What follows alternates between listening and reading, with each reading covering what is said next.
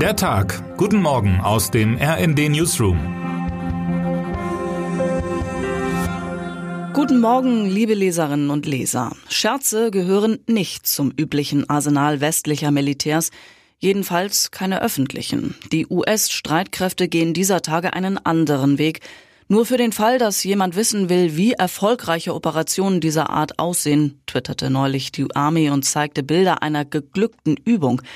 Es war eine Anspielung auf einen wenige Tage zuvor in grandioser Weise gescheiterten Versuch eines mobilen Brückenbaus durch Russen in der Ukraine. Dort ging es am Ende weder nach vorne noch zurück. Am Ende starb rund um die Baustelle am Fluss eine dreistellige Zahl russischer Soldaten. Spott und Hohn im Krieg. Gut finden muss man diese Art der Kommunikation nicht. Unser Chefautor Matthias Koch beobachtet aber auf breiter Front ein neues Selbstbewusstsein der westlichen Militärs, gar eine Prahlerei neuer Art. Das ist allerdings unbegründet. Während Putins Armee in der Ukraine wenig zustande bekommt, rühmen sich die NATO-Partner, dass sie den Luftraum über der Ostukraine so lückenlos kontrollieren wie nie zuvor. Die Russen sollen sehen, dass wir sie sehen.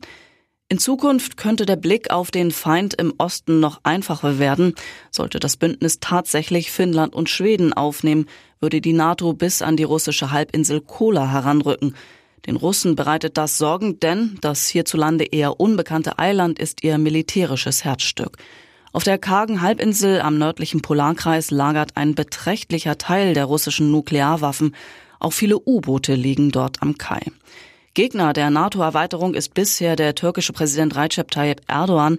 Gestern sprach er wieder mit Finnland und Schweden und nannte Bedingungen für deren Beitritt. Schweden müsse etwa seine politische, finanzielle und militärische Unterstützung für terroristische Gruppen einstellen und Embargos für die Verteidigungsindustrie beenden, die es nach einer türkischen Militäroperation gegen eine syrische Kurdenmiliz verhängt hat, heißt es aus Ankara. Erdogan entgegenkommen, um Putin zu besiegen. Amüsant sind diese Kriegszeiten wahrlich nicht. Da kann die US-Armee noch so viel Frohsinn auf Twitter verbreiten. Termine des Tages. Olaf Scholz tritt seine erste Afrikareise als Bundeskanzler an. Erste Station ist Senegal, das den Vorsitz in der Afrikanischen Union hat und auch zum G7-Gipfel im Juni in Bayern eingeladen ist. Anschließend geht es weiter nach Niger und Südafrika. 15 Uhr in der Formel 1 wird der Grand Prix von Spanien in Barcelona gestartet. 15.20 Uhr für das deutsche Team läuft es bei der Eishockey-WM sehr gut. Heute trifft Deutschland auf Kasachstan.